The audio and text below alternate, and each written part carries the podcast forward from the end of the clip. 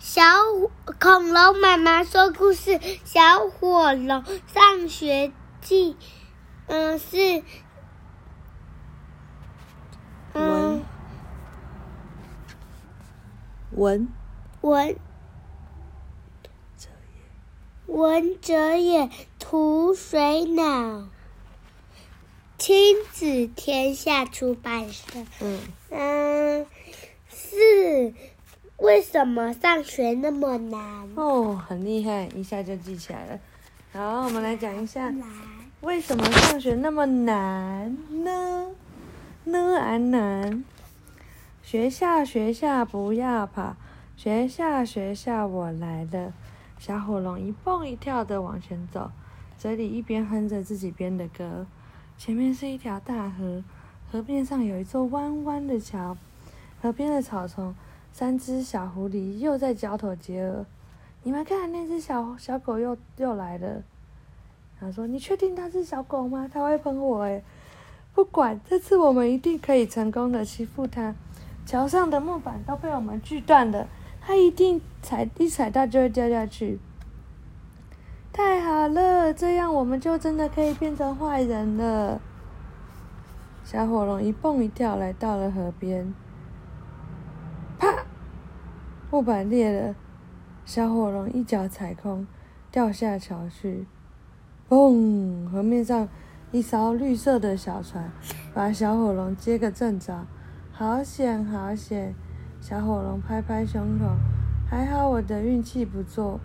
绿色的小船载着小火龙。哈哈，哥哥的。对呀、啊，但他哥哥不要让他发现，对不对？两只眼睛眨呀眨，看着小火龙一蹦一蹦的走远。啊，他看他的妹妹好不好啊？但他都会照顾他的妹妹，你要不要也照顾你的妹妹？你可以照顾你的企鹅妹妹和企鹅弟弟吗？可以吗？可以吗？学校学校不要跑，学校学校我来了。小火龙一蹦一跳的往山上走，嘴里一边哼着歌。三只小狐狸躲在山边，交头接耳，嘿嘿嘿！没想到当坏人这么容易。对呀，我们只是把路牌转向，让他走错路，走到火山而已。这次他惨了。小狐狐狸们捂着耳朵，捂着嘴偷偷笑。那座火山就快要爆发了。小火龙一蹦一跳的来到了火山口，拿出书包里的三明治，坐下来。边吃边看风景，山下的小狐狸等了又等，等了又等，奇怪，怎么还没有喷火？火山微微的晃着，震动着，火山堵着一颗粉红色的大石头。小火龙吃完三明治，绕着火山口走一圈，原来这是一座火山啊！还好有这颗奇怪的大石头。我的运气真不错，大石头两颗眼睛眨呀眨，看着小火龙一蹦一跳。这是谁？火龙妈妈。嗯，没错，妈妈变成大石头把火山口堵住，对不对？学校学校不要跑，学校学校我来了。走过桥，爬过山，原来上学这么难。小火龙一蹦一跳的走进山脚下的森林，三只小狐狸躲在。树梢里面交头接耳，这次我们一定要成功！准备好了吗？一、二、三！三只小狐狸拿着锯子锯断树枝，树枝上有个大蜂窝，嘣！蜂窝掉到小火龙脚边，密密麻麻的大黄蜂扑向小火龙，哇！小火龙吓了起来，拔腿就跑，黄蜂群好像一朵黑云，嗡嗡嗡的追在它背后。小火龙跑呀跑，大黄蜂追呀追，眼看就要追上它的尾巴。前方的森林出现一栋蓝色的木屋，小火龙关上门，冲进屋，冲进屋里关上门。好险好险！小火龙上气不接下气，看着玻璃窗外的蜜蜂慢慢离去。啊，我的运气还真是不错。小木里有一张小床，对，宝宝变成了房子。小火龙睡了一会儿，伸伸懒腰，打开门继续上学了。他完全没有看到小床旁边的那个纸条。妹妹，你拿错地图了，快往回走，复流。他完全没有看到这张纸条。小木屋眨眨眼，看着小火龙一蹦一跳的走出森林。森林外是一片美丽的沙滩，小火龙看着大海呆住了。他从来没有看过这样的海边。万岁！小火龙在沙发上打滚。原来大海就是这么美。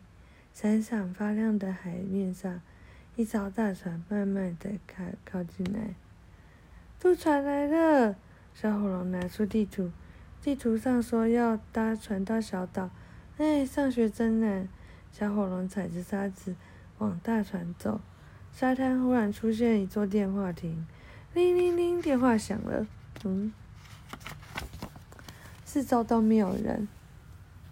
小火龙只好走进去接电话。喂，小火龙，你走错路了啦！话筒里面声音大喊：“哈哈，魔女姐姐，你好吗？”小火龙好开心。你怎么知道我在这里？小火龙，快回头！回头，你在我背后吗？小火龙回头看看大海，没有啊，傻瓜，我是叫你往回走，千万不要上船，不然麻烦就到了。就大了，小火龙笑着说：“不用担心，我运气很好，不会有麻烦的。”才不是你运气好呢！小魔女喊：“是你的爸爸妈妈还有哥哥一直在暗中保护你，他们变成用我店里的魔法扑克牌，把自己变成小船、石头和木木，你才能安全到这里。”啧啧，原来是他们呐、难怪看起来很面熟。不是叫他们不要跟来吗？我一定可以自己走到学校的。不聊了，我再不去上学就要放学了。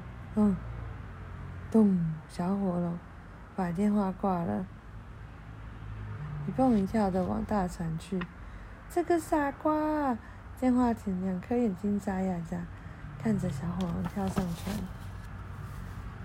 大船起锚了，向海平面开去。